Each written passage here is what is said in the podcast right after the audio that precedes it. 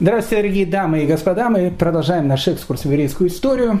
15 августа 1771 года в шотландском Эдинбурге в семье состоятельного юриста Уолтера Скотта рождается сын.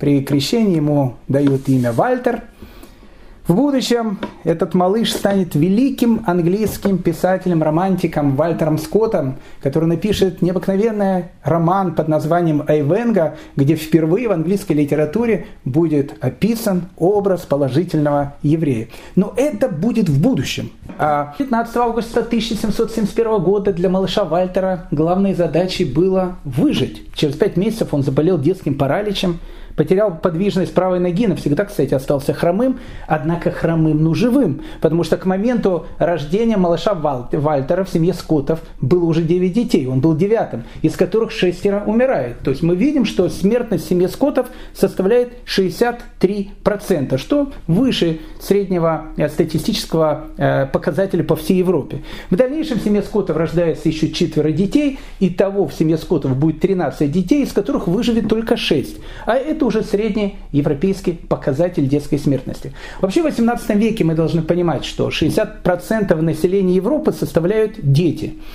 До трехмесячного возраста выживало только 65% детей. И вот тот ребенок, который выживал до трехмесячного возраста, с этого момента его средняя продолжительность жизни была ровно 24 года. Если ребенок доживал до 10 лет, а мы понимаем, что немногие доживали до 10 лет, из-за различных катаклизмов, которые были, кто шпарил с водой, кто упал, кто утонул в речке, ну, много было разных показателей, в результате которых дети умирали, да и болезни, которые скашивали э, этих маленьких несчастных малюток огромными толпами, они умирали. Зайдите на практическое кладбище, увидите этот огромный холм, большой огромный холм, в котором похоронены маленькие дети, груднички, которых, которые умирали огромным количеством количеством в Праге, но не только в Праге, по всей Европе. Так вот, если счастливчику удавалось дожить до 10-летнего возраста, в этот момент его средняя продолжительность жизни могла составлять уже 41 год. Если молодой человек в конце и в середине 18 века доживал до 20-летнего возраста, тогда его средняя продолжительность жизни была 51 год, что по тем временам считалось очень-очень много. Вальтер Скотт умер в возрасте 60 одного года, поэтому, в принципе, до 18 века Вальтер Скотт был долгожителем. Так вот, в это же самое время, в далеком Вильнюсе, в августе 1771 года умирают дети. Ну, вы можете сказать, как это не жестоко звучит, что для 18 века дело житейское, ведь мы же сами сказали, что до трехмесячного возраста выживает только 65% малышей. Но дело в том, что смертность была намного больше, намного больше. Смертность была аномальной, Город погрузился в траур, в плач. Люди не знали, что делать. А у евреев существует четкое правило. Каждый раз, когда происходят какие-то бедствия, нужно искать причину этих бедствий. И евреи всегда пытались эту причину найти. Вот когда были эти страшные погромы 1648 года, погибло практически все население современной Украины в результате этих страшных трагедий, которые было во время этих войн и восстания Богдана Хмельницкого. После этой трагедии, когда было первое заседание ВАДы четырех земель, раввины сидели и размышляли, что могло послужить причиной этой страшной катастрофы. Было названо несколько причин. Но, кстати, первой причиной, которую назвали тогда раввины, это то, что в наших синагогах, как они говорили, во время молитвы люди разговаривают. Это очень важный такой урок для современных наших слушателей, которые тоже посещают синагогу. В 1611 году в Праге была эпидемия чумы. Ну, опять же, по тем временам эпидемия чумы время такое э, совершенно обыденное. Вот у нас сейчас мы уже много раз это приводили. Э, коронавирус, уже идет два года. Коронавирус, э, огромная смертность. Каждая человеческая жизнь, безусловно, это, это целый мир, и это огромнейшая трагедия. Но эпидемии чумы в 16, 17, 18 веке это же была обыденная вещь, которая скашивала иногда по половину населения города. Пойдите по многим европейским городам, вы увидите эти чумные столбы, которые делали в ознаменование того, что чума закончилась. Так вот, в 1611 году, когда в Праге была эпидемия чумы, собрались э, пражские раввины и начали думать, что послужило причиной того, что умерла практически половина еврейского населения Праги. Было несколько дано каких-то предположений, и э, было решено, что еврейская община должна э, сделать все, чтобы ее моральный облик стал совершенно другим. В первую очередь, э, как было там написано, нужно избавиться от кормилец, которые жили в еврейских домах. Ну, в те времена кормилицы, которые жили, опять же, в домах не только еврейских, дело было тоже обыденное.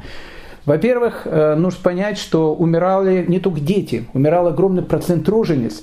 И иногда мама умирала, ребенок оставался, и кто-то ребенка должен был кормить. Иногда просто э, по каким-то причинам матери не кормили, поэтому нанимали кормилицу, у которых тоже умирал свой ребенок, и э, которые часто бывали в домах. Кормилицы всегда считались источником, ну, чего-то такого э, некрасивого, когда молодая женщина в доме и так дальше.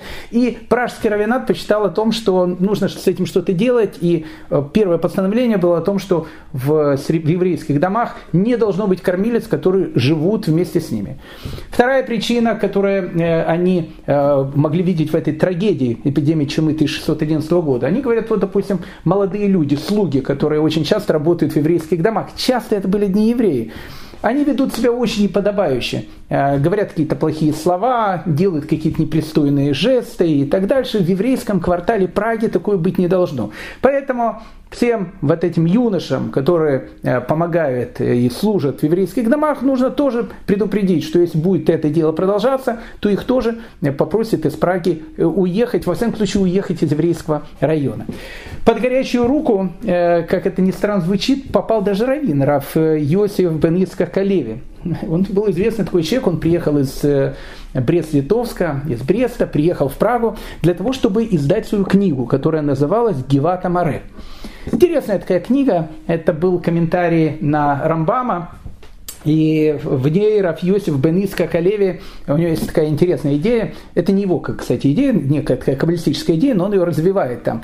Э, вот он говорит о том, что наша цивилизация, мир, в котором мы сейчас живем, он не первый, не последний. То есть э, Всевышний, он творил миры, творил вот цивилизации, вот у нас не первая земля, уже были какие-то земли, уже были какие-то люди и так дальше.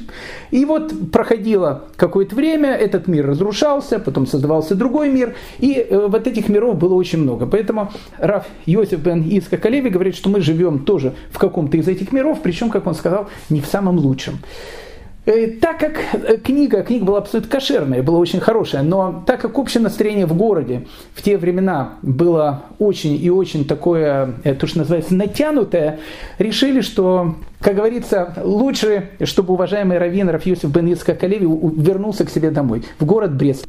Так вот, когда начинается вот эта страшная смертность в городе Вильнюсе 1771 года, лето и осени, и умирает много детей, и собирается совет раввинов Вильнюса для того, чтобы решить, что могло послужить причиной того, что э, произошла эта страшная трагедия, они находят, каким показалось, эту причину. Оказалась абсолютно страшная вещь. Оказалось, в городе Вильнюсе, прямо тут, можно сказать, под боком, находится хасидская община – причем в этой хасидской общины ее возглавляют, как говорится, очень уважаемые люди. Городской магид, то есть проповедник, человек, который очень часто читал проповеди в центральной синагоге Вильнюса, которую звали Рафхаем Амагид, и другой человек, который был талмудист, то, что называется большой знаток Торы. Э, в свое время он был учеником великого Вильнюсского Гавона, человек, которого звали Исар или его звали Сахар. Вот эти два человека, они возглавляют эту страшную секту, которая которую обнаружили в Вильне, секту хасидов и Вильнинский равенат решают, что все трагедии, которые произошли в городе, произошли именно из-за этих негодяев, которые навели гнев Всевышнего на город Вильна, в результате которого умирает огромное количество детей. И вот здесь, дорогие мои друзья, мы и будем начинать нашу историю. Итак, Великое противостояние, э, часть вторая – Херем 1772 года. Ну, давайте разбираться, в чем была проблема в том, что обнаружили хасидов, и, и какая вообще была проблема в хасидах. Но давайте, как называется, начнем немножко издалека. В 1740 году великий Раф Мойшхайм Луцата Рамхаль в Амстердаме издает свою великую книгу, которая называется «Месилат Ишарим». Мы с вами говорили уже о том, что книгу, которую издает Раф Мойшхайм Луцата, это не совсем та книга, которую он написал изначально. То есть изначально он написал определенные рукопись этой книги, потом он ее немножко переделал, и когда она пошла в типографию, она немного была изменена. Смысл остался тот же самый, но изменили самую главную часть, которая была издана в начале 21 века, потому что она была обнаружена в Ленинской библиотеке, как мы с вами говорили, только, по-моему, в 1995 году. И когда ее обнаружили, э, это был эффект разорвавшейся бомбы, потому что увидели совершенно другое начало великого Месилат Ешарим Раф Муйшхайм Луцата, Рамхаля. Так вот, книга, которая изначально должна была издаваться, Месилат Ишарим, она называлась Седер Викуах, то есть спор. Спор между кем и кем? Спор между Хахамом, мудрецом, раввином и хасидом. Э, не было еще тогда хасидов, э, Балшемтов только-только начинает свои э, проповеди, которые он говорит в далекой Восточной Европе. Книга начинается с того, что Хахам, мудрец, раввин, у него есть друг, который был хасидом. И вот Хахам никак не может понять, чем занимается Хасид. Э, потому что Хахам-то занимается делом днем и ночью. Он учит Тору, занимается науками, э, он человек очень э, занятый, очень серьезный. А тут какой-то Хасид, непонятно, чем он занимается, постоянно читает псалмы, постоянно читает какую-то литературу, которую он читал, совершенно несущественной для чтения. Почему несущественной? Потому что и так то, что он читает, знает все, что там написано. Любовь к Всевышнему, страх перед Всевышним. Но что тут нового? Это у нас знает каждый ребенок. И вот э, однажды так начинается книга. Хахам, идя по городу, вдруг встречает своего друга Хасида. И они встретились, обнялись, и Хахам говорит Хасиду, «А не хочешь ли ты прийти ко мне в гости на чашечку чая, давно не виделись. И, в общем, начинаются э, дружеские посиделки. И Хахам, Равин спрашивает у Хасида, ты знаешь, говорит, мне неудобно тебя спрашивать, мы давно не виделись. Но вот э, я не совсем понимаю, вот, а чем вы вообще, в принципе, занимаетесь? Что, что, что такое хасид? Ну вот я как бы, ну вот э, мне кажется, что вы занимаетесь ничем вообще, непонятно чем. И хасид, он начинает говорить, чем занимаются хасиды. И тут э, очень важная вещь. Я хочу э, сделать, опять же, небольшую такую остановку, чтобы было э, более понятно наше дальнейшее повествование. Понятие хасид – это понятие не которое возникло в 18 веке. Это не то понятие, которое вводит Рамхаль. Это не то понятие, которое было в начале 18 века. Был такой человек, его звали э, Раби Гуда Хасид, была такая сумасшедшая секта. Они ходили по всей Европе, э, делали там балаганы, потом ушли в землю Израиля, построили там синагогу Хурба, о которой мы говорили, взяли большие деньги, за них не отдали, э, не отдали эти деньги, потом за это расплачивалась сефарская община. С этого момента до середины 19 века в Иерусалим ашкеназов не пускали. Э, в памяти об э, вот этой авантюре, которая была у этих первых хасидов начала 18 века. Поэтому название хасид – это не новое название. Оно встречается уже в Талмуде и имеет четкое обозначение. Какое обозначение? Ну, наверное, на русский язык слово хасид можно перевести как благочестивый. Что такое хасид с точки зрения э, Талмуда? Ну, в свое время это очень э, красиво объяснил Рафашер Кушнер на таком примере. Тогда будет более понятно, о чем идет речь. Вот э, представьте себе такую ситуацию. Есть, э, допустим, папа, который очень хочет пить. И вот он сидит за столом, такой жаркий день, э, смотрит телевизор и говорит своему сыну, сыночек, принеси ко мне воды. А, ну, сын очень хороший сын, пришел, пошел на кухню, там находится кулер, налил водичку, приносит папу, папа выпил, говорит, сынок, спасибо тебе огромное за то, что папе не дал умереть от жажды. Кто является сын? Сын является праведником. Почему праведником? Потому что то, что папа сказал, сын сделал. В данной ситуации папа может быть Всевышний, сын может быть народ Израиля. Папа сказал, сын сделал. Праведник, молодец. Теперь вторая ситуация. Опять же, жаркий день, все то же самое. Сидит папа, смотрит YouTube на компьютере или на телевизоре, футбольный матч. Говорит опять же, сынок, принеси ко мне э, воды, что-то пить хочу. А сын-то понимает, что пап хочет. Папа не просто хочет воды, папа хочет холодного пивка, то, что он любит. Поэтому что делает сын? Сын бежит в магазин, покупает холодное пивко, еще спрашивает, а есть у вас такое с холодильничка, такое, такое холодненькое, и ему дают это пиво, он приносит папе, папа видит это пиво и говорит, сынок, вот как ты вот догадался, что вот, вот я именно это хотел. Вот этот сын в данной ситуации э, называется уже хасидом, благочестивым. То есть кто такой хасид? Хасид это тот человек, опять же, с точки зрения Талмуда, тот человек, который не просто выполняет волю своего Создателя, а он выполняет ее чуть больше. То есть он видит внутреннее намерение даже того, что не было написано э, в самой же Торе, вот внутреннее желание Творца, что на самом деле он хотел сказать. Вот это уровень, который был уровень Хасида. Так, опять же, возвращаемся к Рамхалю, потому что э, в результате всего этого будет нам э, понятна вся дальнейшая история. Так вот, они, э, Хасид, и э, Хахам, они продолжают дискутировать. И Хахам говорит Хасиду, э, он говорит, слушай, чем ты вообще занимаешься? Это непонятно. Ты какие-то изучаешь какие-то вещи, там страх перед Всевышним, любовь к Всевышнему. Э, когда человек молится, у него должна быть какая-то определенная там э, настрой и так дальше. Но это все знают. Это у нас знают э, даже маленькие дети. И говорит Хасид, это не так. На самом деле то, что нам кажется очень известным, и то, что нам кажется, что знает каждый, по большому счету мы об этом очень часто забываем. И что выходит? Выходит то, что наша вера, она превращается в некий какой-то автомат, в некий какой-то ритуал. Сам, э, прошу прощения, Рафмышка Мелуцата, перед тем, как приехать в Амстердам, он побывал в городе героя Франкфурте на Майне. И из этого города он пишет своему великому учителю Рафьяков Басану. «Я был в этом необыкновенном необыкновенном городе, где находится 500 великих мудрецов Торы, которые изучают ее днем и ночью. Я видел огромных мудрецов Торы, но я не встретил там ни одного хасида. Он говорит Хахаму, он говорит э, этому раввину о том, что на самом деле, на самом деле, это очень правильно то, что ты учишься. И человек обязан учиться, потому что если человек не учится, он не выполняет главную задачу, которая есть у еврейского народа в этом мире. Но иногда за этой учебой забывается что-то очень-очень важное, какие-то очень важные компоненты, душа. Мы редко вкладываем в, в нашу учебу душу, она иногда становится каким-то ритуалом, а нужно эту душу начать вкладывать.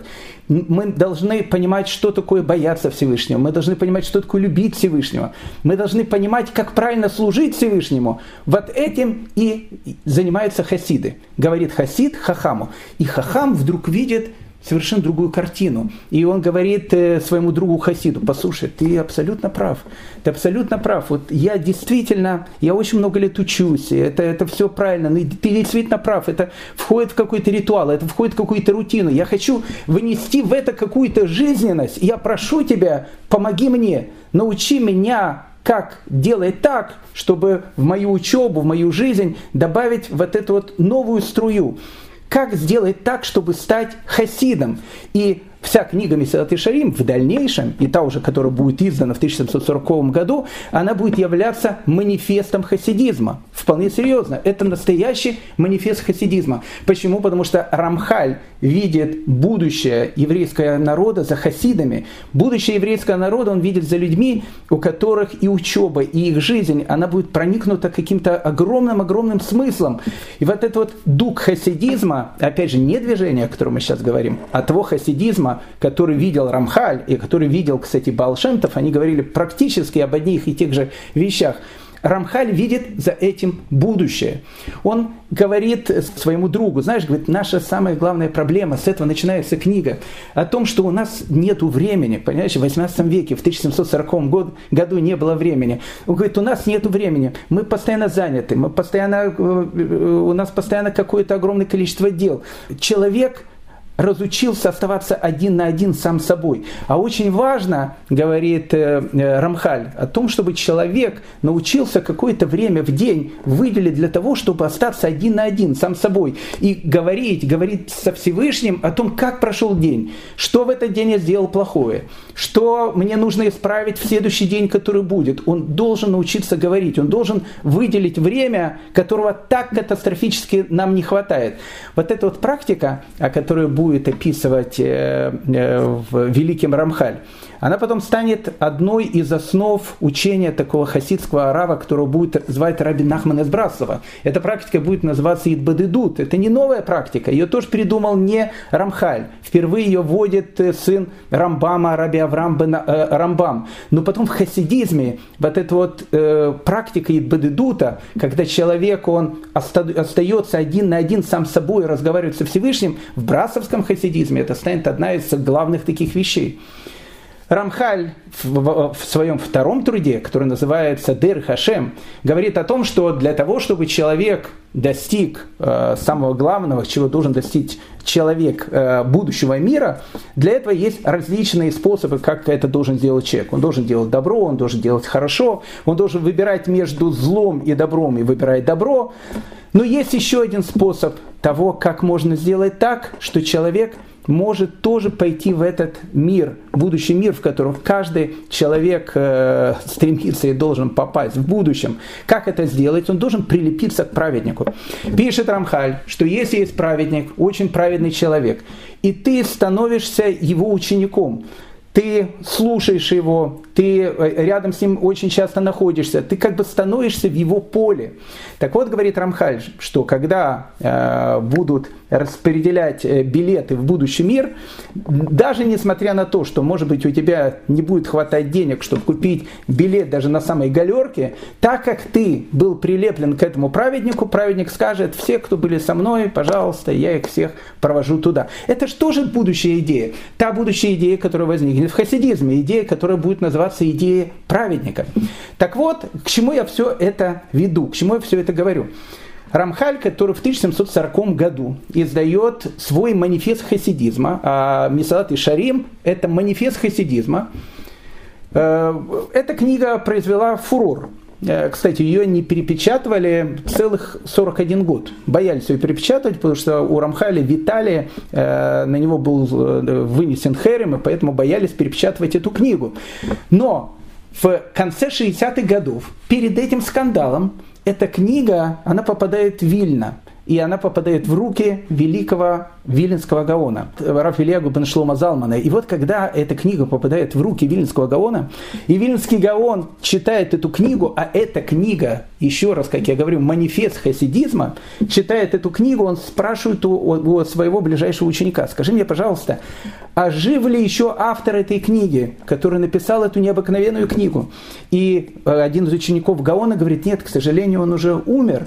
И Виленский Гаон посмотрел на него очень грустно и сказал, как жаль, если бы он был бы жив, я прошел бы пешком через всю Европу и сидел бы у его ног для того, чтобы учиться у него мусару, для того, чтобы учиться у него правильному взгляду на жизнь. Какому правильному взгляду на жизнь? Хасидизму. Виленский Гаон подписывает декларацию хасидизма, которую, которую, которую выдвигает Рафмуй Шахаем Луцата. В это же самое время, в совершенно другом городе, который уже находится в Ровенской области, город, который называется Межерич, находится другой гений, которого зовут Равдовбер из Межерича, который входит в еврейскую историю под названием Магит из Межерич.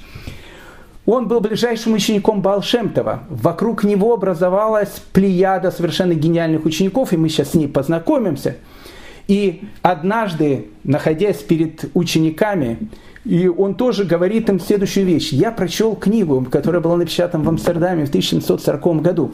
Написал ее великий еврей, которого звали Рафмой Шхайм Луцата. Если бы автор этой книги был бы жив сейчас, он бы стал бы главой всего нашего движения. Он стал бы главой движения хасидизма. Итак, что получается? Рафмой Шхайм Луцата, который дает декларацию хасидизма, под которой подписываются абсолютно все. Виленский Гаон, человек, который знал всю Тору там, от и до. Магит Измежевич, совершенно гениальнейший человек, который является э, ближайшим учеником Балшемтова, который говорит те же самые вещи, на самом деле, которые и говорит Рафмой Шхайм Луцата. И тут возвращаемся к началу нашей истории конце 1771 года, когда э, начинается исследование, из-за чего происходит детская смертность, вдруг выясняется, что детская смертность происходит из-за того, что в городе Вильнюсе обнаружена эта страшная секта хасидов. И более того, эту страшную секту хасидов возглавляет два очень и очень э, э, почитаемых человека в городе. И это произвело, произвело эффект разорвавшейся бомбы. Вопрос возникает, из-за чего? Из-за чего, если, казалось бы, ничего не должно было произойти э, э, такого, что могло бы повлиять на э, то противостояние, о котором мы сейчас будем говорить. Для того, чтобы в этом разобраться, давайте мы оставим э, ненадолго Вильнюс, конец осени 1771 года и ненадолго переселимся, перенесемся в украинский город, который называется Межерич. Совершенно такой не, необычный город, находится он 25 километров от Корецка в Ровненской области. Сейчас это небольшая деревня. Когда-то это был небольшой городок, в который приезжает один из ближайших учеников Балшемтова, Равдов Бер, который входит в еврейскую историю под именем Магит из Межерич. Магит Исбежевич был совершенно гениальным человеком. Опять же, надо понять о том, что э, противоположная сторона баррикады не меньше гений, чем те гении, которые сидят в Вильнюсе. Это очень, это очень важно объяснить в самом начале нашего путешествия. То есть и тут гений, и там гений, и тут потрясающие евреи, и там потрясающие евреи. Равдов Берез Межерич, э, он был совершенно гениальным таким э, человеком, еще в молодые годы он прославился как Илуи, то есть как гений Торы. Он был ближайшим учеником Рафьякова и Ашуа Фалька, который входит в еврейскую историю под именем Пнеишуа. Не просто был его учеником, а был его, э, то, что называется, Талмит Хавером, то есть он и, и ученик, и, и параллельно с ним вместе учился. То есть Речь идет о совершенно каком-то гениальном человеке, который обладал ну, совершенно какими-то фантастическими э, знаниями в Торе. В свое время э, он приехал в Меджибуш, встретился там с э, основоположником, опять же, нового или не нового движения, потому что Балшемтов говорит практически те же самые вещи, которые Рамхаль пишет в своем Месилат и Шариме. Они вместе говорят одну и ту же вещь. Они провозглашают новую эру, эру чувствительности, эру, когда человек вновь научится чувствовать Э, и получать радость от своего служения. Вот это вот э, новая эра, эра хасидизма. В этой эре хасидизма нет ничего, что э, было бы каким-то противоречащим понятиям хасидизма. Надо учиться, надо делать заповеди, все то же самое. Только во все это нужно добавить какую-то дополнительную теплоту, какую-то дополнительную струю. Ну, опять же, возвращаемся к Магиде Измежевич. Поэтому Магида Измежевич, приезжая в, э, в Меджибуш, он попадает под влияние великого раби Исраиля Балшамтова, становится его ближайшим учеником. И когда раби Исраиль Балшамтов умирает, он становится продолжателем этого движения движение хасидов э, и переезжает в город-герой Межерич, где и э, основывает свою первую э, такую хасидскую столицу за пределами Меджибуша. Нужно понять, кто едет к Равдоберу, кто едет к Магиду из Межерич. Ведь он же не просто там сидит и не просто рассказывает какие-то байки, прошу прощения. Он является огромнейшим мудрецом Торы. И его ученики, которые приезжают к нему, это тоже огромные мудрецы Торы. Большая часть этих мудрецов, которые едут к нему, они приезжают из той же самой Литвы. Мы с вами говорили о том, что Литва, которая включает в себя современную Белоруссию, современную Литву, она была тогда цитаделью Торы, потому что Украина, Польша после всех этих погромов, всех этих неприятностей, которые были, лежала тогда в руинах. И вот к нему приезжают гениальные, совершенно гениальные молодые люди из Литвы. К нему приезжает 19-летний Раби Шнеур Залман из Ляд.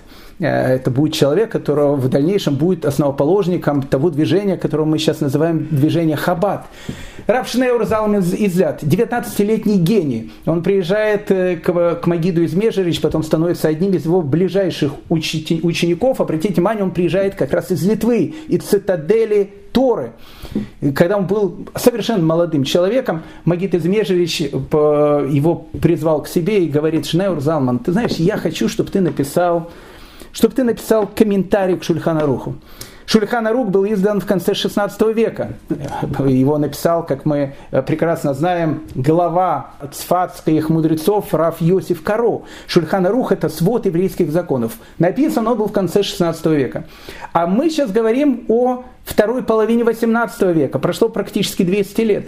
И вот э, Магит Измежевич говорит этому молодому мальчику, э, за 200 лет появилось много различных добавлений, комментариев к Шульхана Руху и так дальше. Не хотел бы ты в, этом всем как-то разобраться и написать некий такой комментарий к Шульхамнаруху 16 века с теми вещами, которые за эти 200 лет добавились. И вот этот молодой гений, Рави Шнеурзаном Излят, пишет эту книгу, которая будет называться Шульхана Рухараф. Он пишет совершенно гениальную книгу, которая по сегодняшний день, она не считается ни в коем случае ни хаббатская книга, ни хасидская книга, она считается общееврейской книгой, потому что любой мудрец Торы, любой раввин, который сейчас будет выносить тот или иное постановление, он всегда заглянет в эту туру, э, в, это, в этот труд. Итак, Раб Шнеур Залман Излят, один из э, э ближайших учеников э, Равдовбера, Магизы из Межевич. Равлеви Искак из Бердичева. Да, в дальнейшем он будет в Бердичеве. Да, в дальнейшем он станет героем хасидских легенд, хасидских историй. И мы э, обязательно поговорим э, с Равлеви Искаком из Бердичева. Потом, в дальнейшем, в хасидских историях, которые, э, о которых э, потом скажет один такой человек, он скажет, знаете, тот, кто верит в хасидские истории, тут дурак. Но тот, кто не верит, он еретик, эпикойрос. Поэтому многое в этих хасидских историях в дальнейшем будет э, на такой чувствительности, э, много будет там гротеска. И вот э, в этих историях мы уже видим Рабили Виицкака из Бердичева, который, который воспринимает слова своего учителя с какой какой-то необыкновенной радостью.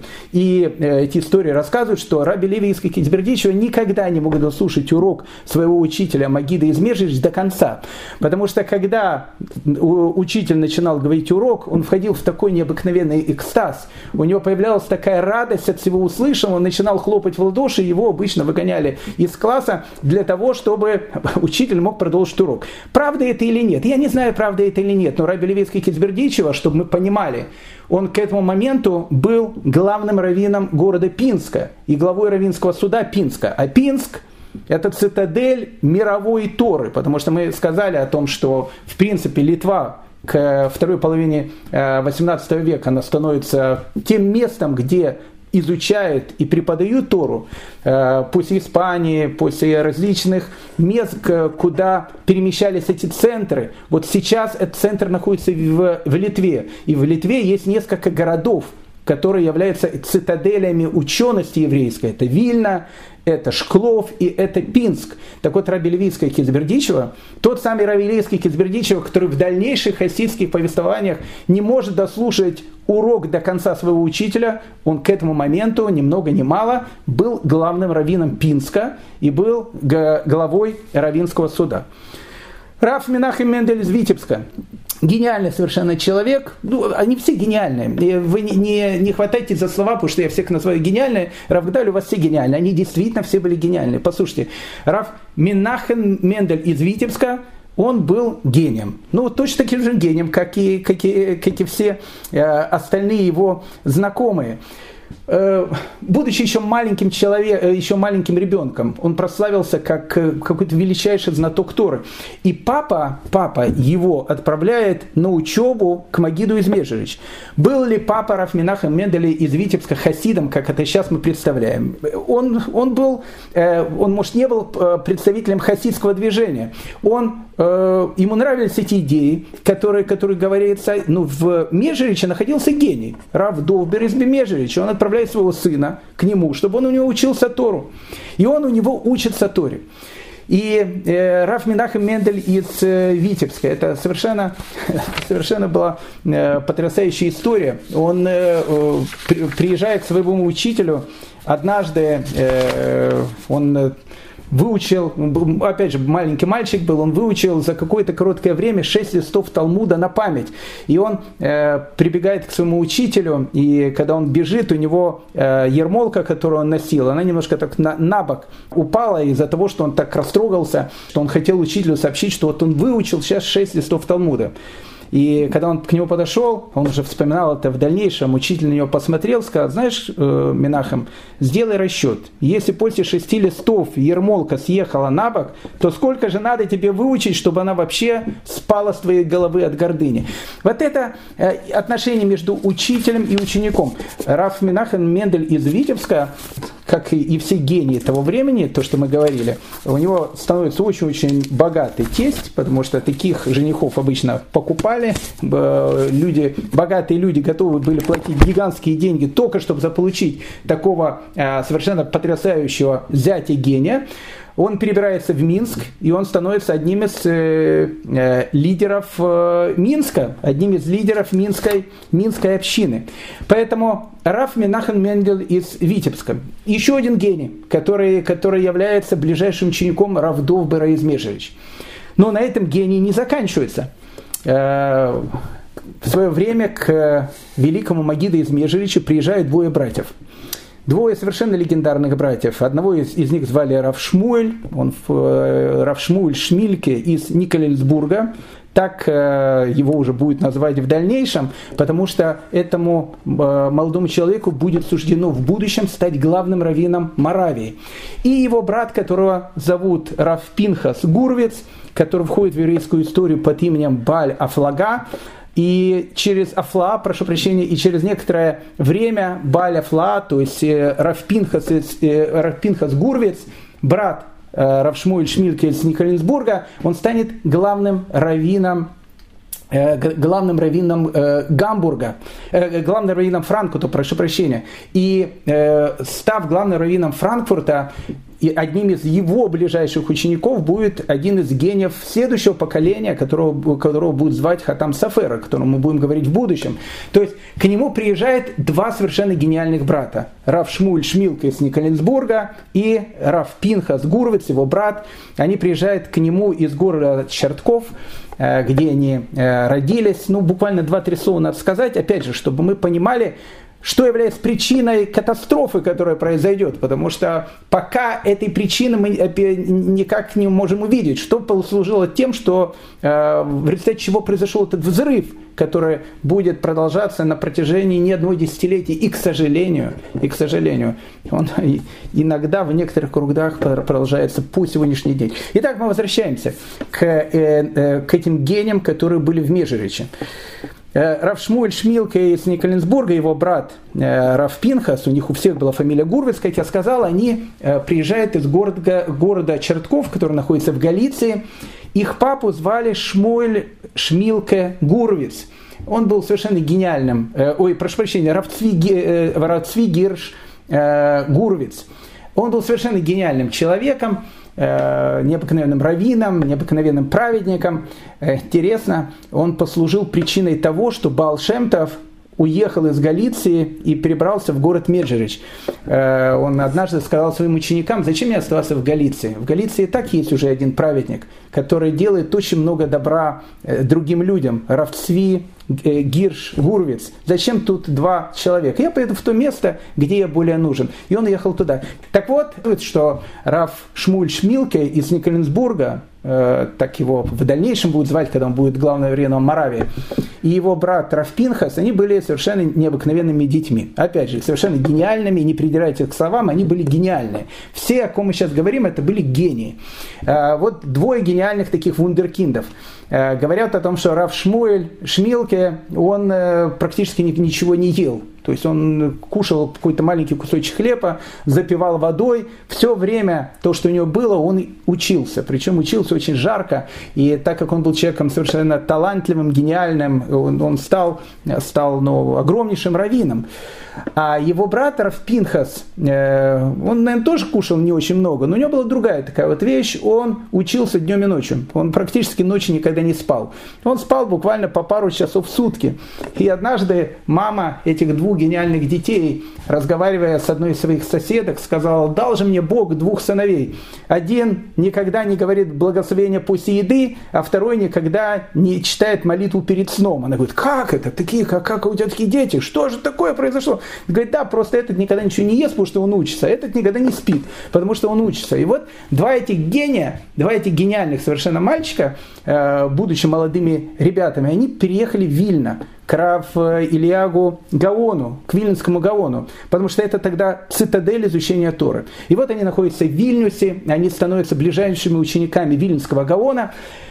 Там они попадает, видно, под влияние э, вот, этой, вот этого кружка хасидов, который там был. Это был такой тайный кружок. Опять же, не было ничего такого э, противоестественного, то, что они делали. Но это был такой кружок, в котором собирались какие-то люди, они занимались самосозерцанием, они очень много изучали Кабалу, но Вильнский Гаон тоже изучал Кабалу. То есть э, не было там ничего такого странного э, в том, что было. И вот они, попав в этот тайный кружок Вильна, они узнают и про Балшемтова, и про Магида Измежевич, и они решили к нему приехать, посмотреть на этого учителя. И вот они уезжают от Вильнского Гаона, приезжает Межевич и становятся его ближайшими учениками. К чему я просто хочу сказать? Мы видим, что вокруг Равдовбера из Межевич, Магида из Межевич, собирается плеяда совершенно гениальных э, мудрецов. В основном все эти ребята, они так или иначе были из э, э, той части Речи Посполитой, которая называлась Литва. Ну и один, наверное, из любимых учеников Магида Измежевич, это был человек, которого звали Раф Аарон из, Аарон из Карлина. Интересная у него такая была судьба. У него, у его родителей, Рафарна из Карлина, у них много-много лет не было детей. Папа его звали Рафар, э, Рафьяков, а маму его звали Рабанит Перл. Интересно, что в дальнейшем все его потомки по имени матери Рабанит Перл возьмут и фамилию. У них будет фамилия Перлов. Поэтому все, абсолютно все каролинские рэбы, а они существуют до сегодняшнего дня, их там даже не одно движение, а даже несколько движений каролинских рэбы, и они все являются потомками Раф Аарона и Скарлина. У них всех до сих, э, до сих пор э, фамилия Перлов. Не потому что они перловку кушали, а из-за того, что маму Раф Аарона и Скарлина звали Арбанит Перл. И вот э, они приезжают к нему, он дает благословение, э, и у них действительно через много лет рождается долгожданный ребенок. Долгожданный ребенок Рафарон из Карлина. Он был один из любимых э, учеников Равдовбера из э, э, Межерич, Магида из Межерич.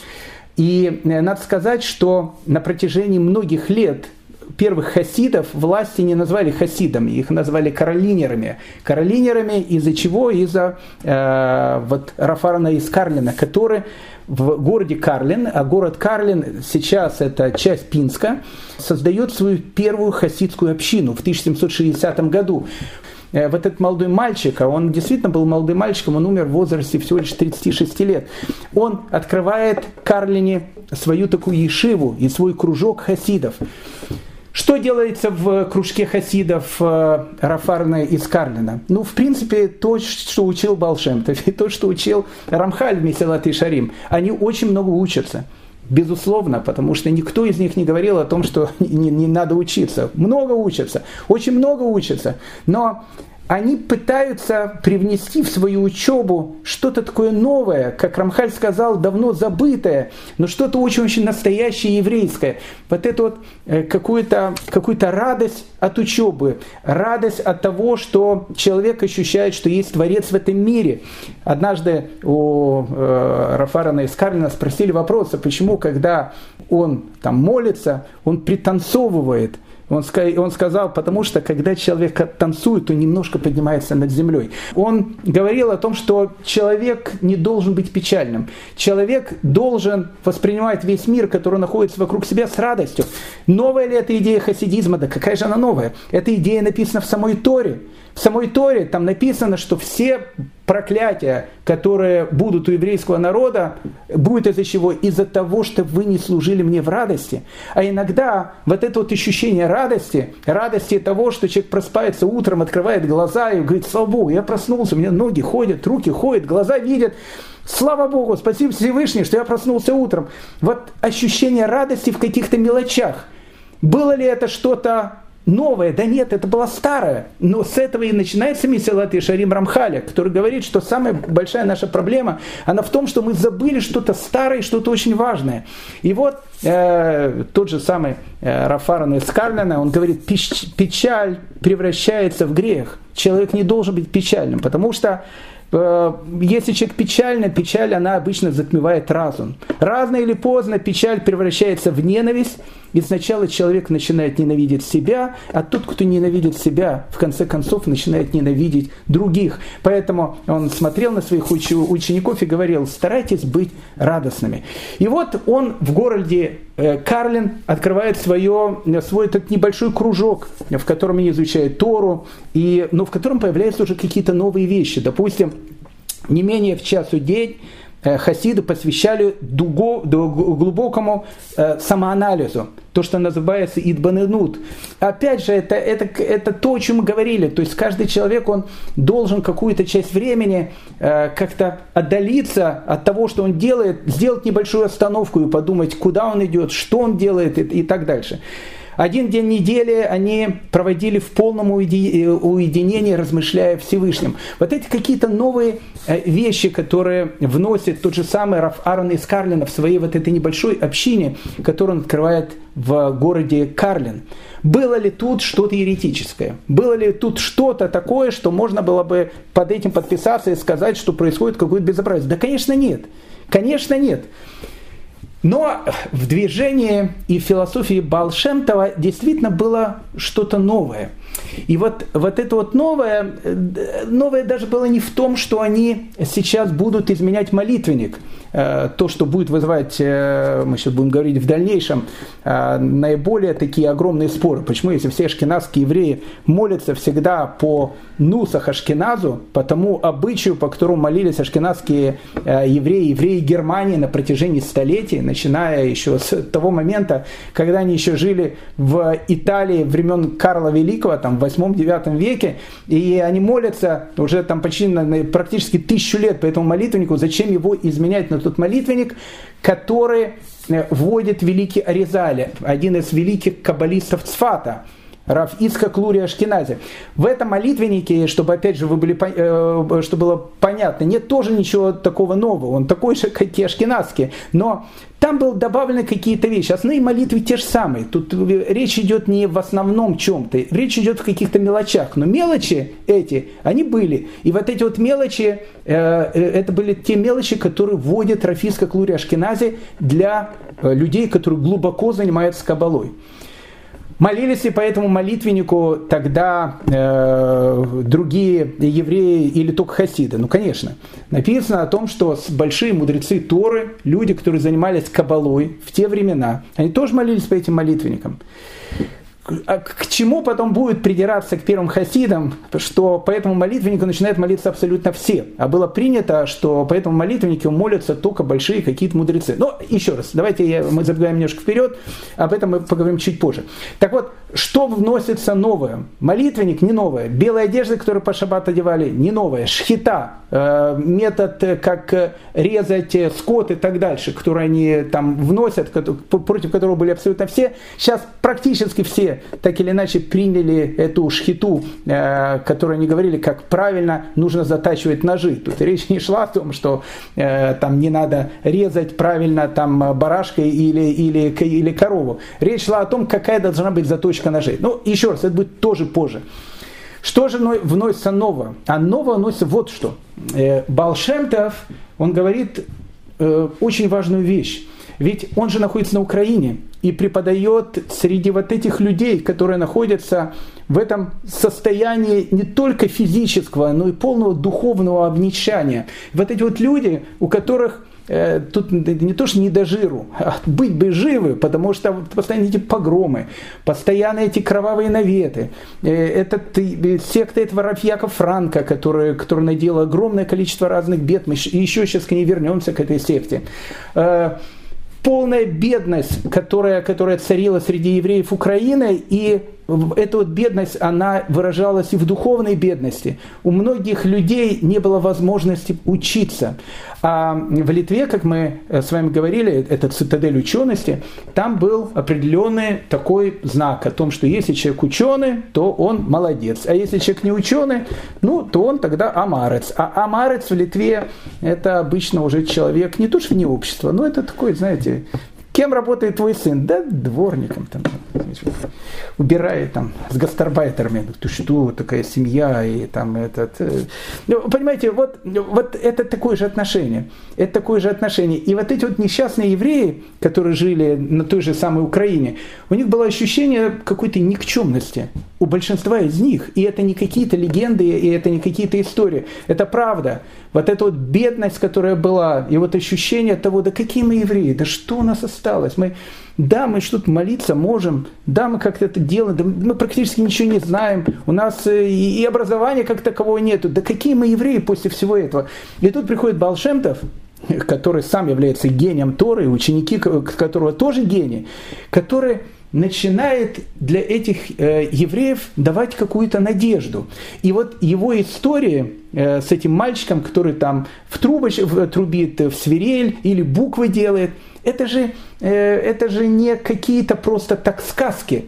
Это его некое видение. Ну, помните эту историю? Ну, конечно, вы ее помните. В этой хасидской истории э, сосредоточен взгляд Балшемтова на простого еврея. Вот они молятся в синагоге в Межевиче, в Меджубуш, прошу прощения, вот идет такая, э, такая молитва, жаркая молитва, все молятся, и Балшемтов молится, а рядом сидит маленький мальчик.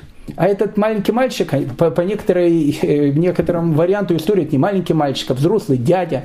Э, неважно, давайте будет пускай взрослый дядя, это будет более, более э, по теме. Вот сидит этот взрослый дядя рядом с Балшемтовым и Балшемтов молится, и все молятся, и он сидит и говорит, и Балшемтов это слушает, он говорит, Рибон и Шалалям, Всевышний, я же человек совершенно безграмотный, но откуда мне э, вот брать эту грамотность? Я же в Советском Союзе родился. Э, сначала в школе был э, октябренком, потом стал комсомольцем, потом меня в институт не приняли. И хотел, не приняли, пришлось другой поступать. И вот так вот как-то вот мы жили.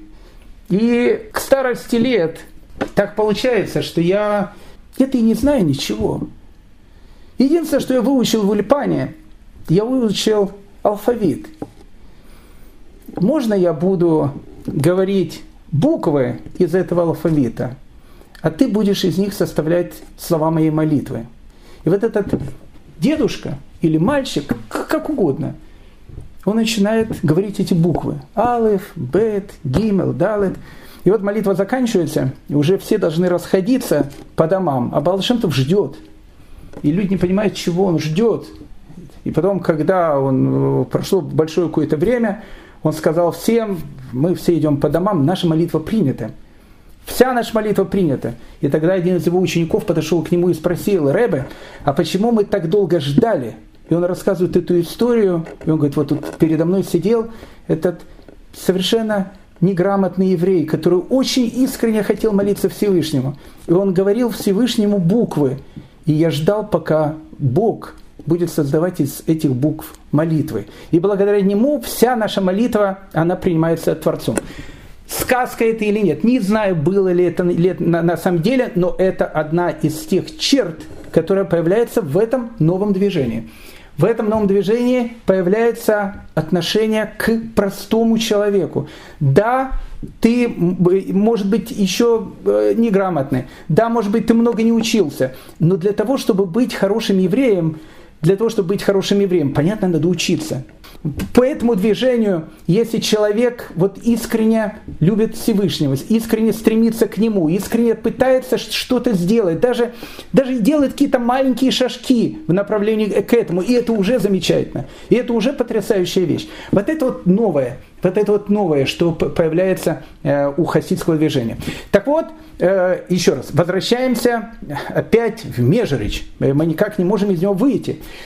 Казалось бы, ну, там находятся одни такие гениальные люди, мы уже с ними со, со всеми познакомились. Рафаран из Карлина. Рафаран из Карлина, который, еще раз, любимый э, ученик э, Магида из Межерич. Он к нему приезжает в начале Ниссана. В месяц Ниссан это весна 1772 года он к нему приезжает э, опять в Межерич, он к учителю постоянно приезжал из Карлина, он приезжает к нему, ему 36 лет, он молодой совсем, э, молодой совсем человек. Э, приезжает к нему, и они что-то побеседовали, и он говорит, я возвращаюсь в Карлин. И Магит из Межи говорит, знаешь что, останься еще немного. И он остается еще немного, учитель попросил. Прошло еще немного времени, он говорит, учитель, я, я еду домой в Карлин. И Магит Измежевич говорит, я желаю тебе хорошей дороги. Он отъезжает, и Магит Измежевич посылает одного из своих учеников, верните его обратно. Верните его обратно. Его возвращает обратно. Он обратно приходит к учителю. Да, учитель, побудь еще немного со мной. И он опять еще какое-то время находится в Межериче. И потом говорит, учитель, я должен ехать в Карлин. И Магит Смежич говорит, я желаю тебе хорошей дороги. Он приезжает в Карлин, заходит в свой дом, и у него сердечный удар, не знаю, инсульт или еще что-то. Три дня он был в бессознательном состоянии, через три дня он умирает. И вот в тот же самый месяц, когда умирает э, Рафаран из Карлина, и начинает происходить вот эта вот страшная трагедия, которая и будет началом великого разлома, великого перелома, великой э, противостояния между гениальными и очень хорошими евреями, которая, которая вырастет в настоящую практически гражданскую войну. И вот здесь вот, вот здесь вот э, нам э, нужно все-таки вернуться обратно в город э, Вильнюс, Вильна, для того, чтобы понять, что же такое произошло, из-за чего, когда в городе Вильнюсе, в котором умирают маленькие дети, было обнаружено, как было сказано, секта хасидов, и это вызвало такой переполох в городе. И было сказано о том, что все, что происходит, происходит именно из-за этих товарищей. Для того, чтобы это понять, и для того, чтобы это понять, давайте мы вспомним э, совершенно потрясающую сказку Евгения Шварца. Марк Захаров по нему в свое время снял фильм. Называется «Убить дракона». Гениальный фильм совершенно. И в этом гениальном фильме, не призываю его смотреть, но там действительно очень философский. Почему? Потому что сценарий писал Горин, еврей. Он абсолютно еврейский, этот фильм. И многие вещи, которые там есть, они тоже сугубо еврейские. Но э, не, суть важно. Так вот, когда э, главного дракона убивают э, в, этой, ну, в, это, в этом произведении, убивают дракона. И вот дракон умер. И когда умер дракон, он как бы восстает из мертвых и, и говорит, знаете, говорит, убить говорит, дракона, это, говорит, это только полдела. Самое, говорит, главное, потом убить дракона внутри себя. Тот дракон, который остался в тебе. И вот там происходит такой совершенно потрясающий момент. Э, приходит этот Ланселот, Э, тот, который убил дракона, и говорит людям, я убил дракона, теперь у вас есть свобода. И тут э, вот эта огромная толпа начинает кричать «Свобода!» и начинает бить э, витрины магазинов, насиловать, грабить с криками «Свобода! Теперь все можно!» И вот, вот эта вот вещь, вот эта вот совершенно потрясающая вещь. То есть Ланселот, он убивает зло, убивает дракона. Но другой человек, который, э, может быть, не семи пядей во лбу, если так можно сказать, он воспринимает свободу немножко по-другому. Для него свобода – это вседозволенность. А теперь можно делать все, что угодно. До этого нельзя было ничего делать, а теперь все, что угодно можно делать. Так вот, и вот здесь вот, и в этой, кстати, вещи, и возникает эта проблема которая и послужила э, началом этого самого э, разлома. В истории про Балшемтова и в истории про этого э, молодого, не молодого человека, дедушки этого, который рассказывает эту историю, эти буквы, которые, э, которые э, говорит, я ничего не знаю и так дальше. Ведь это все рассказывалось, ведь это же была философия движения. Но Э, это имелось в виду, что философия движения в том смысле, чтобы дать каждому еврею какую-то надежду о том, что на самом деле даже ты, тот, который еще только-только начинает, если у тебя есть искреннее стремление к чему-то, у тебя будет все хорошо, у тебя все получится, ты уже хороший еврей, у тебя уже хорошо. Это тот был Ланселот, который сказал эту фразу. Но было огромное количество людей, которые эту фразу восприняло дальше. Ага, о, значит, что значит выходит? Выходит, мы слышали, что самое главное в этом учении, что говорил Рафаран из Карлина? Он говорил, это не только Рафаран из Карлина, и Балшемтов говорил, и Магид из Межевич говорил, что самое главное? Радость. Значит, что нужно делать? Нужно радоваться. А как нужно радоваться простому человеку? Простому человеку нужно радоваться. Вот так по полной катушке. А может выпить? А почему бы не выпить? Когда человек пьет, от этого еще большая радость появляется. Да, но тут вот э, я слышал, э, говорят, что самое главное это вот э, у простых людей она должно быть вот такая вот радость, вера в Бога. А вот эти э, раввины всякие, которые там сидят, учат, это зло. Это зло. Это чему они там сидят, учат? Все, значит, простые люди, они для них пустое место, они такой пуп земли, поэтому это мы самые настоящие, а они пустое место. Поэтому э, в новом учении говорили эти товарищи, которых будет называть тикельскими хасидами. У них э, появляется вот эта вот философия. Философия э, города, который услышал слова Ланселота о том, что убили дракона. И появляется страшная вещь. Вот у этих товарищей, у них они считают, что служение Всевышнему оно находится в какой-то совершенно безудержной радости. И вот они начинают э, ходить по городам и весям, кувыркаться, кувыркались, делали какие-то глупости, строили какие-то рожи. Они ничего не учились, наоборот. Любой человек, который учился Торе, в их глазах становился врагом. В их глазах становился тем человеком, который, который вообще вот он, он что-то он плохое делает. Какая же у него радость, что он делает, какой-то Тору учит, надо радоваться, надо пить. Они много пили они много пили. Э, и это тоже начинало раздражать, потому что евреи особенно не пили, но они говорили, почему мы пьем, мы пьем для радости и так дальше. У них был э, учитель у вот этих тикельских хасидов, а э, название тикельские хасиды происходит от года. Дело в том, что э, у евреев, э, у них э, годы, они пишутся очень, не очень часто, они всегда пишутся буквами. Поэтому речь идет о 5530 годе. Вот если 530 написать буквами, то получится слово текель. А текель на иврите обозначает создавать препятствия. Поэтому эти хасиды, которые появляются в 1770 году, за два года до этой самой трагедии, их будут называть текельскими хасидами. У текельских хасидов был учитель. Этот учитель был э, ближайшим учеником Магида из Межерич, Раф а, а, а, Авраам Кац э, из города Калицка, который входит в еврейскую историю под именем Раф Авраам Калицкер. Раф Авраам Калицкер ни в коем случае, будучи сам мудрецом Торы, не учил своих э, учеников, которых у него было очень много, этим всем глупостям.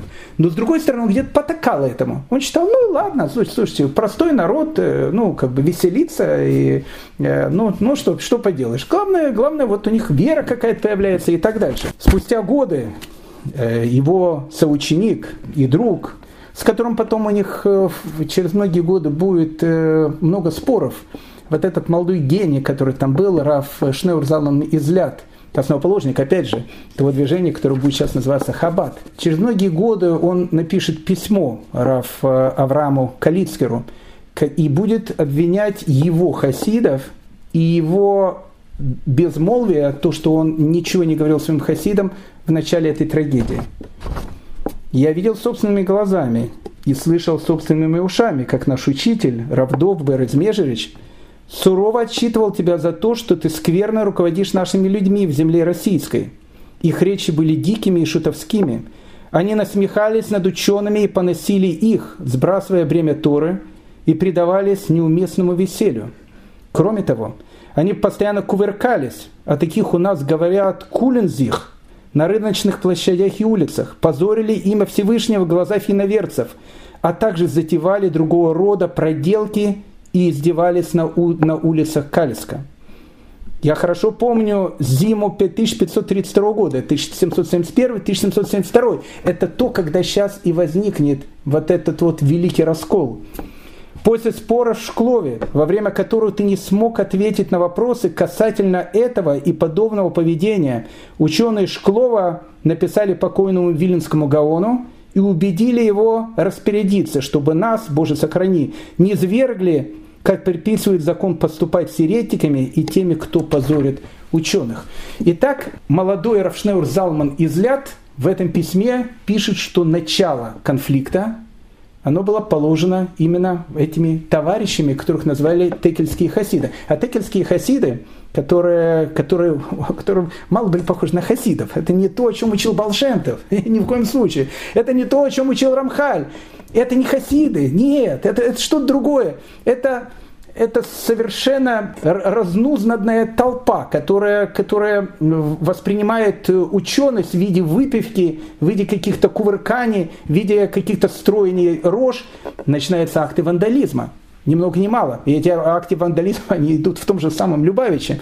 Ну, в те времена Любавиче это еще не было местечко в Белоруссии, в Могилевской губернии, которое потом станет столицей а, одного из хасидских движений, которое будет называться Любавичевское движение. В те времена это просто местечко в, под Могилевом, недалеко от Смоленска, но оно находится не в составе России пока еще, оно состоит э, Великого княжества Литовского. Так вот, в местечке Любавича был такой раввин, его звали Рафьяков бен Ягудаш шик.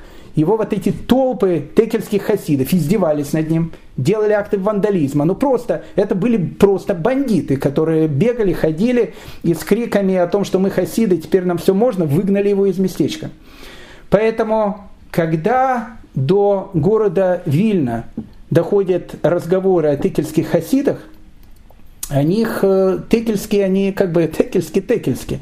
Хасид, о, хасида. Что, что, же, что же это за такие хасиды? Ведь их поведение, вот если так посмотреть, не просто если так посмотреть, если положить руку на сердце, ведь оно же мало чем отличается от поведения франкистов. Но ну, мы все помним Рафьяка Франка. Ну, э, ну, мы помним, мы это рассказывали. Это ж, э, ведь это диспут в, в, с Франком во Львове который произошел 17 сентября 1759 года. Ведь прошло каких-то 12 лет. Ведь он ну, ну, совсем недавно произошел. И франкисты никуда не исчезли. Яков Франк никуда не исчез. Его там в тюрьму, правда, посадили. Но франкисты, они же продолжают ходить по всей э, Украине и Литве мат, матушки. Их выискивают, их там выгоняют и так дальше. Мы помним этого Якова Франка, который говорил, что самое главное это изучение кабалы, Талмуд – это зло, мудрецы Талмуда – это зло. Самое главное, вот, вот надо э, вот кабалу учить. А, а мы, а мы-то не знаем, как ее учить. Да не важно, знаешь, ты не знаешь. Главное, какие-то такие терминологии, очень такие э, красивые. Матронита, допустим, которая э, переводится как э, там, шхина, божественное присутствие. Надо, чтобы простой человек ее как-то воплотил в действительность, и он понял, что это такое матронита, соединиться с матронитой, соединиться со шхиной, и вот начинаются эти оргии, когда одевают э, эту дев, женщину в, как не знаю, вот она матронита, и вот э, выключается свет, и теперь происходит то, что в тель происходит, обмениваются женами. Понимаете? То есть ужас какой-то, выпивание, матрониты, и, э, и эта вещь приводит к трагедии, потому что в 1759 году, 17 сентября, мы это, об этом говорили, э, франкисты, как вы помните, они все дружно перешли в христианство и стали самыми ярыми врагами еврейского народа. Сделали несколько там кровавых э, наветов и так дальше. Так вот, когда доходит Вильнюс, история о текельских хасидах, если я жил бы в Вильнюсе, у меня бы второго мнения не было. Да поверьте мне, нас сейчас слушают тоже, я уверен, много наших э, братьев-хасидов. Да и у них бы не было второго мнения. Вот если бы они это услышали, находясь в Вильнюсе, да это франкисты настоящие. Это настоящие франкисты. То есть то, что происходит, это зараза Якова Франка, она теперь начинает попадать и в Литву. И вот здесь вот, и вот здесь вот. 1771 год. В августе начинается вот эта повальная смертность младенцев. Она продолжает сентябрь, октябрь, ноябрь, никто ничего не знает. Да, какие-то были эпидемии, да, дети умирают, да, это все происходит, но какая-то повальная эпидемия смертности. Из-за чего? Что? Ну, может быть, сейчас бы, если пришли бы современные э, врачи, они бы, бы обнаружили, что там трубы были плохие, там это было плохое, то было плохое, ну, все понимаем, понятно, что все идет свыше. Но, ну, как бы надо было найти источник, а для людей, которые живут в Вильнюсе, Магит Измежевич, это где-то далеко. И то, то что он, он там делает, это тоже далеко. И, и, и с ним бы, может, даже никто и не спорил бы. Ведь он как бы, ну, такой мудрец Торы, там сидит, у них же нет никаких там э, таких вот вещей, которые были бы странны. А текельские хасиды их знают. И слово хасид. И тут открывается вот это вот кружок. И где этот кружок находится? Вот здесь, вот в центре Вильнюса. И кто в этом кружке находится? Очень уважаемые люди. Находится Равхай Магид, который был э, проповедником большой синагоги. И человек, которого зовут Исар, опять же, э, некий Сахар, который, как говорит, опять же, э, это самое предание, был учеником Вильнинского Гаона. И это произвело эффект разорвавшейся бомбы. Было решено расследовать деятельность этого кружка. И расследование деятельности этого кружка привела к многих э, еще в больший шок. Потому что, опять же, кружок, кружок-то возглавляют люди, как мы сказали, адекватные, э, ученые и так дальше. Но в кружке была какая-то часть, опять же, которая, может, и текельские хасиды, и еще какие-то, которые сделали такую частушку. Да, они пели эту частушку. Или я ложь, и учение его ложь. Или я ложь, учение ложь, или я ложь, и учение ложь. Секундочку. Ильягу – это Вильнинский Гаон. Это центр еврейской учености. Значит, он ложь. Так, а, и, и учение его, а, а он что, высшую математику учил? Да нет, он Тору учит, тоже ложь. Ага, значит, Ильягу ложь, Тора его ложь, пьянство, вандализм, и, и все эти вещи – это франкизм. Это зараза, которая пришла в Вильнюс. И уже мало кто смотрит на этого э, Хайма Магида. Когда у Хайма Магида спрашивают, кричали ли в, твоей, в твоих кружках Ильягу ложь и учение его ложь, он говорит, я не слышал. Он врет, не врет он. Да не врет он, он не слышал это. Ну, мало ли придурков, прошу прощения, которые туда приходили и кричали. Ну, кто-то это слышал. Могли ли они кричать? Да, конечно, могли кричать. Конечно, могли кричать. Оно-то начинается не только отсюда, с текельских хасидов. Оно-то начинается из города Шклова, где еще в 1700 году, 1770 году, прошу прощения, за полтора-два года до этих событий, один из этих самых текельских хасидов, который там кувыркался, вел себя там, безумствовал и, и так дальше – а, он э, напился там, пришел в синагогу, они пили, понимаете, пили, они пьянствовали. И вот он пришел в синагогу такой веселый, ведь он же теперь хасид, а хасид что хасид? Хасид это все можно. И вот он приходит, приходит туда, э, в Шкловскую синагогу, становится на вот эту возвышенность, где читает Тору, и говорит, да что вы тут вообще учите? Какой-то Милиягу Вильна, какие-то там талмуды учат, радоваться надо. И бутылку показал, понимаете? И, и это был взрыв. Было это, было это в Шклове. Знали это Вильня, знали это Вильно. И вот здесь вот и начинается это расследование. Но э, начинает допрашивать э, Хайма Магида, действительно ли были такие вещи. Он говорит, ну как бы у нас э, Э, таких вещей как бы особенно и не было. Да, перед тем, как мы вернемся сейчас к этому след, след, следствию, мы сейчас к нему вернемся. А какая реакция была Магида на то, что происходило? Слышал ли сам Магид от текельских хасидов? Конечно, слышал. Когда он начал слышать об этих безобразиях, он призвал к себе Рафаврама Каца, Калицкера, о котором мы говорим. Опять же, он тоже персонаж совершенно положительный. То есть он тоже такой мудрец Торы, все. Ну, как бы он на это смотрит сквозь пальцы. Ну, что, ну, народ веселится, ну, а почему бы, а почему бы и нет? И вот Магит Измежевич вызывает к себе всех своих учеников. И, и, и вопрос на повестке снят четкий. Может быть, э, Раф Авраама из Калицка ну, как бы выгнать от, от нас? Ну, как бы и сказать э, от этого движения, то, что называется, откреститься, и сказать, что не, не, это не мы, это, это, это вообще не мы. Это действительно были не они. И вот происходит это голосование. Вот что делать с ними? Может быть, их самих на них херм сделать, сказать, что то, что они делают, это безобразие. И большинство из учеников э, Магида были за это. Они были за то, чтобы ну, просто сказать, что то, что тут происходит, это полное безобразие. Но поступить так же, как могли поступить Вильно. Потому что то, что происходит, это действительно безобразие. Но за Рафа Авраама Калицкера заступились. Заступился и Раф Левийска Кицбердичева, и Раф Минаха Менделя из Витебска, и прославленный, легендарный Раф Зуши из Анополя. Они заступили за него. Они сказали, ну ведь он же наш брат, ведь он же тоже среди нас, среди учеников великого Магида. Да, бывают перегибы на местах, да, вот такие вот вещи. Мы берем э, над, над ним наше шефство. И речь, опять же, Авраам Калицкер, он же тоже, не, дай бог, не какой-то этот, тоже мудрец. Ну, просто в его видении мира, ну, ничего страшного, ну, дети там, ну, что, ну, дети. Дети, они есть дети. Люди простые, там, все. Мы, говорит, возьмем его под свою опеку. Надо было отречься от этого движения. Надо было. История не, не терпит сослагательных наклонений, понимаете? Не терпит история сослагательных наклонений. Но если бы это произошло тогда бы, еще в самом Межериче, может быть, не произошел бы события в Вильне, которые произошли в 1772 году. Итак, начинается следствие.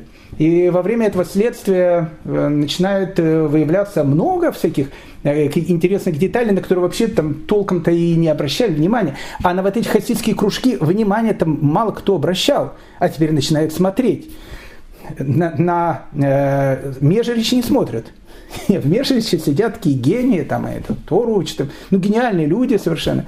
Э, они тоже, они подписались под манифестом, э, который написал э, э, Рамхаль э, в, в своем Исаты Шарим. И Вильнинский Гаон тоже подписался. Они все хасиды. Они, нет, как бы...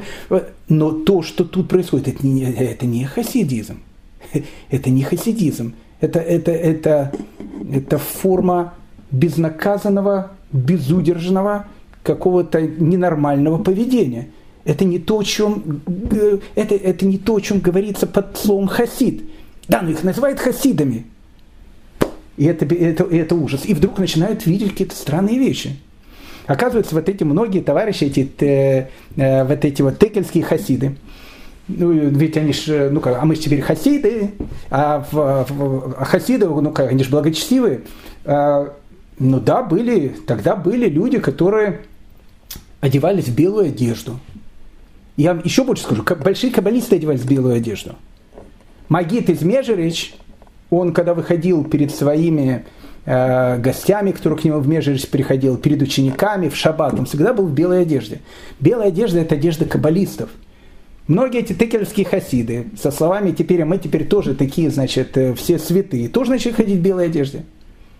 То есть, э, ну как бы происходили какие-то вещи, которые э, многие из них начинали опять же, и тут опять же доходят слухи, а они там молятся еще по Нуса Харизаль, по вот этому Нусаху молитвенник, который, который сказал великий Аризаль, а у нас-то по нему молятся только огромные мудрецы, которые там посвятили свою жизнь глубокому изучению. То, что молится по Нуса Харизаль Межерич, так пускай молятся. Ну как, ну они-то там такие гении все, люди, это такие каббалистические, э, подкованные. Ну это нормально, это понятно. Но тут-то эти все теперь начинают молиться. Ходят в белых одеждах, молятся, пьют. И теперь новые известия. Говорят, у них времен не существует. Вильн спрашивает, как не, не, не существует времен? Нет, они теперь говорят о том, что а время не важно. Да, я хочу сказать, время не важно. Время важно, потому что существуют определенные правила, как, когда можно молиться. Утреннюю молитву, дневную молитву, вечернюю молитву. А у них, они говорят, а нам время не важно. Нам самое важное вот настрой. Вот, вот, вот когда будет настрой, тогда будем молиться. Э, все эти вещи, которые доходят до Вильна, и, они-то начинают собирать их. Собирать, собирать, собирать, собирать. И вдруг они приходят в ужас.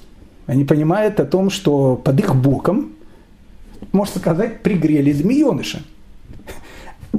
Пригрели змееныша. И этого змееныша надо с ним что-то делать. Потому что, опять же, многие их этих хасидов, они начинают вспоминать, как, как они называются, хасиды? Старичок такой приходит, да помню я в начале 18 века, это же не так давно, я еще мальчиком был. Ходили тут эти придурки по Европе. У них был еще этот глава Иуда Хасид. Не, Иуда Хасид, может, был очень благочестивым человеком. Но его окружили разные, ну, действительно, не совсем, может, адекватные многие люди. Многие, кстати, были сапатианцами. Из тех, кто к нему пришел. Ведь они же ходили по Европе, плясали также, всякие вещи говорили. Потом собрали хоть много людей. Дети, женщины, все, все хоть едем в землю Израиля. Половина погибла по дороге, приехали туда в Иерусалим, начали там делать тушки безобразия. Иуда этот хасид умер и закончил все это с страшным осадком. Помним мы этих хасидов начала 18 века? Может, это продолжение? На франкистов похоже, на тех хасидов похоже. Вильнский Гаон, услышав все эти вещи, говорит, надо срочно что-то начинать делать.